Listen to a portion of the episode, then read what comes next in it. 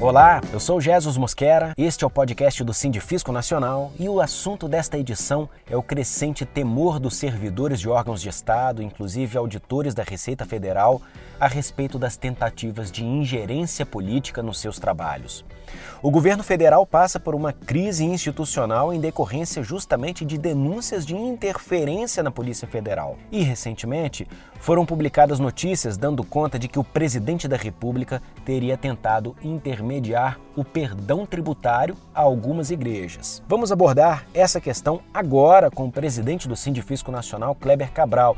Muito obrigado pela presença, seja bem-vindo ao nosso podcast. Como vai, Jesus? Quero cumprimentar os nossos ouvintes. É um prazer participar de mais esse podcast do Cinefisco Nacional. O clima que se instalou em Brasília nos últimos dias pode ser um prenúncio de que a Receita Federal vai sofrer novamente tentativas de interferência política, assim como ocorreu em 2019? Jesus, o país passa por um momento, sem dúvida, muito delicado, onde fica evidente cada vez mais a necessidade de proteção institucional aos órgãos de Estado como a Receita Federal e a Polícia Federal. Nós tivemos há poucos dias notícia de uma reunião marcada pelo presidente da República com o secretário da Receita e um deputado, filho de um líder de uma determinada igreja, tratando, segundo a notícia, de autuações feitas pelos auditores fiscais. Nós não sabemos exatamente como é que se deu essa reunião, qual é que foi o teor da conversa, mas, no nosso entender, a simples presença do presidente da República nessa circunstância já configura uma pressão indevida. O que aconteceu na Polícia Federal é algo muito grave e, claro, acende um sinal de alerta de que algo parecido possa ocorrer com a Receita Federal, até porque já houve ameaças de interferência na Receita no ano passado, em 2019. Quais foram exatamente essas tentativas de interferência sofridas em 2019 e o que o Sindifisco fez para combatê-las? Nós tivemos em agosto de 2019 uma tentativa de interferência na Receita Federal, segundo se sabe, do entorno do presidente da República, especificamente na alfândega do Porto de Itaguaí, no estado do Rio de Janeiro. A ameaça se estendeu para o superintendente regional no Rio de Janeiro, por ele não concordar com a troca do auditor fiscal que chefiava a alfândega do Porto de Itaguaí. Quando isso veio à tona, Jesus, isso gerou uma grande pressão na imprensa. Nosso sindicato fez muito barulho, incentivamos inclusive uma ameaça de entrega coletiva de cargos, e essa troca, felizmente, acabou não se concretizando. Só para a gente ter uma ideia, a lei das organizações criminosas prevê, entre outras sanções, reclusão de 3 a 8 anos para quem tenta impedir ou embaraçar uma investigação da polícia. Mesmo assim, os delegados estão sujeitos a interferências políticas. Como é que fica a situação do auditor fiscal da Receita Federal que não tem essa proteção legal?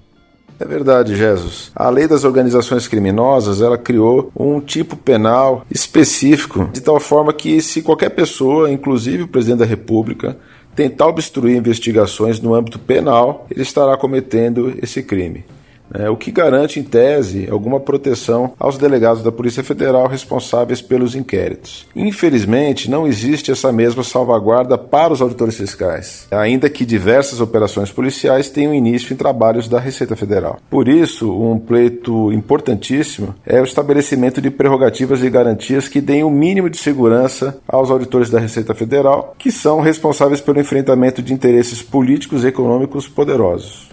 Na Polícia Federal, por exemplo, o diretor-geral, mesmo sendo escolhido pelo presidente da República, precisa ser necessariamente um delegado. Já o secretário da Receita Federal não precisa ser um auditor fiscal. O que é que isso significa na prática e qual o papel do Congresso Nacional em relação a isso?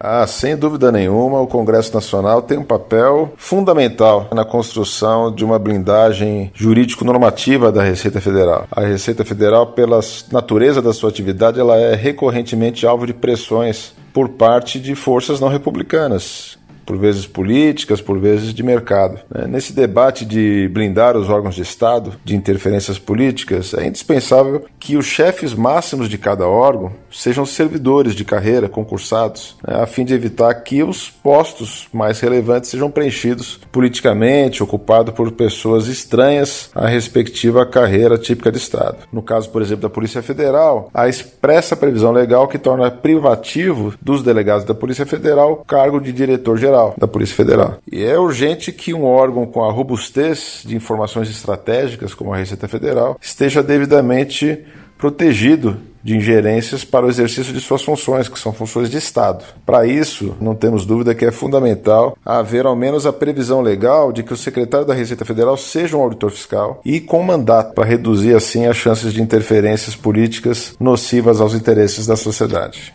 Presidente do Sindifisco Nacional, Kleber Cabral, muito obrigado por participar mais uma vez aqui com a gente. Eu que agradeço, Jesus, e especialmente aos nossos ouvintes que nos prestigiaram em mais um podcast do Sindifisco Nacional. Um grande abraço. Agradecemos também a você que nos ouviu. Continue acompanhando o podcast do Sindifisco Nacional. Até a próxima. Tchau!